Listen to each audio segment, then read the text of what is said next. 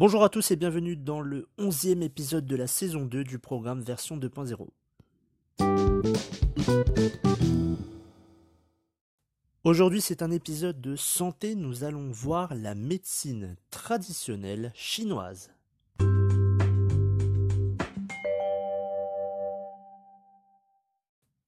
La médecine traditionnelle chinoise est l'un des systèmes de médecine les plus établis. Elle date d'au moins 23 siècles avant notre ère et elle constitue l'une des méthodes de guérison les plus anciennes au monde. Le premier enregistrement écrit connu à ce sujet euh, est associé au euh, Wang Di Neijing, donc le classique interne de l'empereur jaune. Euh, cet ouvrage, a fourni les concepts théoriques de la médecine traditionnelle chinoise qui reste la base de sa pratique jusqu'à aujourd'hui.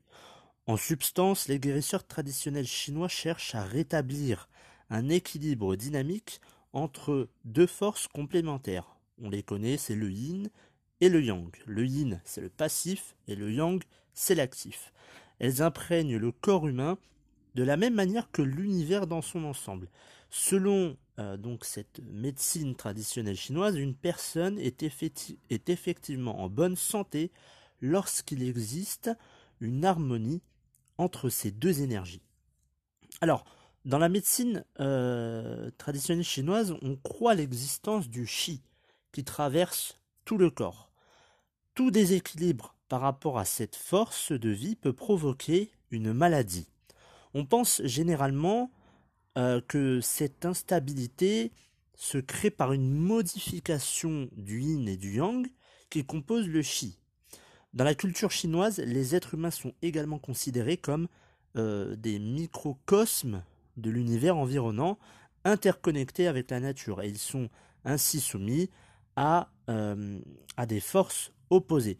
De même, on pense que pour retrouver la balance entre les deux, il faut parvenir à mettre en équilibre les organes internes du corps et les cinq éléments extérieurs, à savoir le bois, qui est dit mu, le feu qui est dit ho, la terre qui est dit tu, le métal qui est dit yin, et l'eau qui est dit shui.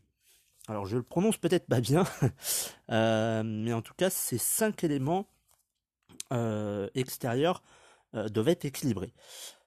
Pour arriver à cet accord, la médecine euh, traditionnelle chinoise, elle réunit une large gamme de thérapies.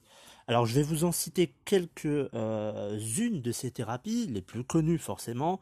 Il y a par exemple l'acupuncture, donc tout le monde connaît l'acupuncture. On a aussi l'acupression, on a la phytothérapie, donc là la phytothérapie c'est le traitement par les plantes et l'extrait des plantes.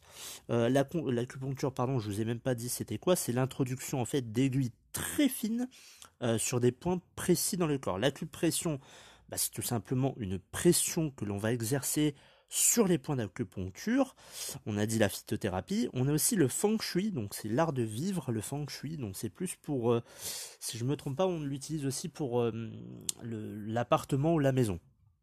On a aussi le tai chi chuan, qui est l'enchaînement lent de mouvements. Et on a le qigong, qui est la libération de euh, l'énergie vitale. Alors, toutes ces thérapies ont un but ont plusieurs buts d'ailleurs. Le premier, c'est pour prévenir et guérir la maladie. Le deuxième, c'est pour renforcer le système immunitaire.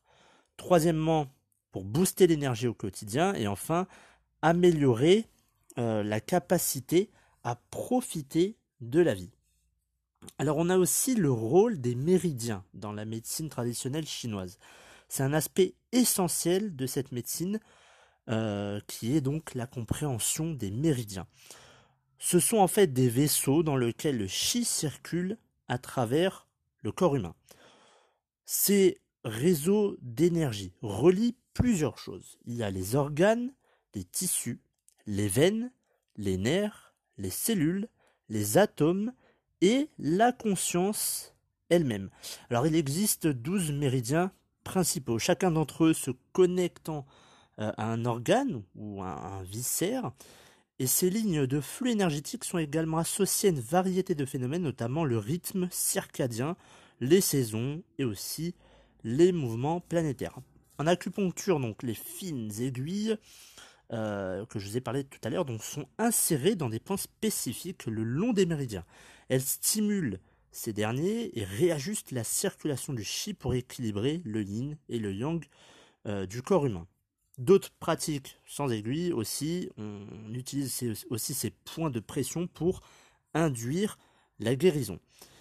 Alors, pour découvrir la source d'un problème de santé lié à un blocage au niveau de ces méridiens, le praticien, en médecine traditionnelle chinoise, il va utiliser l'odorat, l'audition, le toucher, euh, le diagnostic du pouls ou encore la fréquence vibratoire. Donc il va observer la loi de la nature en action et les anciens guérisseurs chinois ont constaté que les cinq éléments avaient une myriade de corrélations visibles et aussi invisibles. Ce cadre euh, justement les aide à identifier le déséquilibre d'un méridien. Par exemple, une correspondance clé concerne l'heure du jour.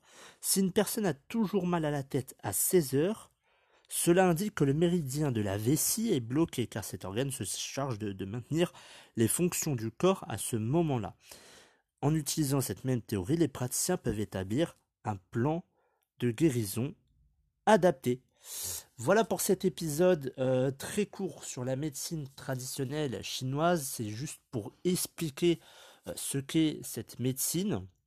En tout cas en France, on l'utilise pas mal, je crois. Alors bien évidemment, plus en Chine forcément, mais euh, c'est une médecine euh, qui ne, voilà, on ne prend pas de médicaments, c'est vraiment naturel et c'est vraiment sur, c'est centré sur le corps humain, sur les ressentis, sur les différents blocages, sur les méridiens comme vous l'avez pu, euh, vous avez pu le voir. Donc c'est vraiment la connaissance et aussi cette, la connaissance du corps humain, mais aussi à détecter là où, là où va pas. Donc il y a plusieurs thérapies comme je vous l'ai dit et c'est toujours euh, c'est toujours bien. Et moi d'ailleurs je vais en faire une de, de, thérapie. Donc euh, ça va être de l'acupuncture je crois.